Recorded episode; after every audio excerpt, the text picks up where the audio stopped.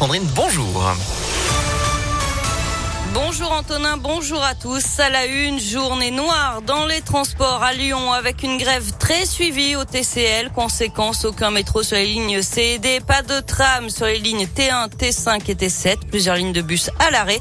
Le service lui prendra fin totalement à 19h30. Sur les routes aussi, ça va être compliqué aujourd'hui, surtout autour de l'hôtel de ville. Le quai Achille-Lignon est fermé à la circulation et un périmètre de sécurité est mis en place jusqu'à vendredi en cause une rencontre des ministres des Affaires Affaires étrangères et de la santé de l'Union européenne.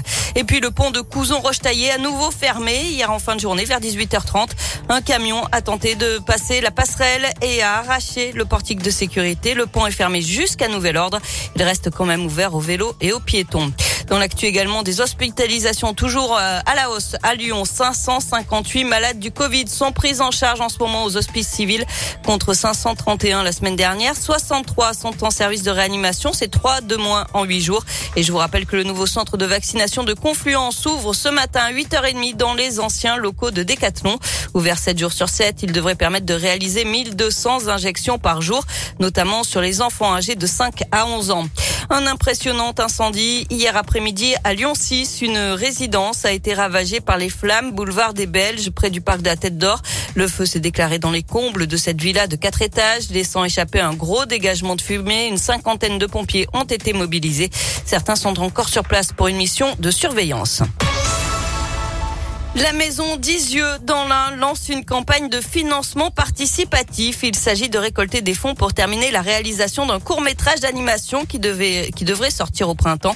Un film d'animation réalisé à partir de rouleaux de dessins faits par les enfants de la colonie d'Isieux en 1943, avant donc la rafle du 6 avril 44 qui a conduit à la déportation de 44 enfants et de 7 éducateurs pour redonner vie à ces dessins conservés par la directrice de la colonie.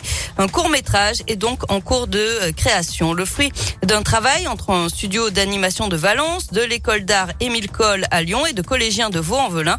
Un projet important pour Dominique Vido, le directeur de la maison d'Isieux. C'est important pour nous parce que ça fait vivre la mémoire au présent. Les gens ont toujours un peu euh, en tête l'idée qu'un mémorial est quelque chose où l'on vient essentiellement euh, se recueillir. C'est en partie vrai, mais Lisieux a cette spécificité d'être un lieu de mémoire où en fait les enfants ont vécu et pour la plupart d'entre eux vécu heureux.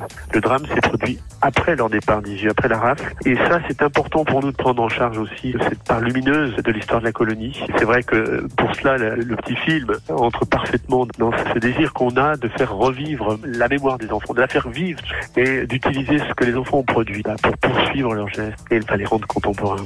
Et pour finaliser le court métrage, il manque 30 000 euros, d'où cet appel aux dons.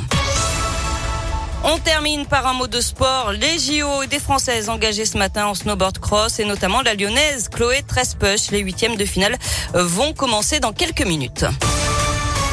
Et en tant que grande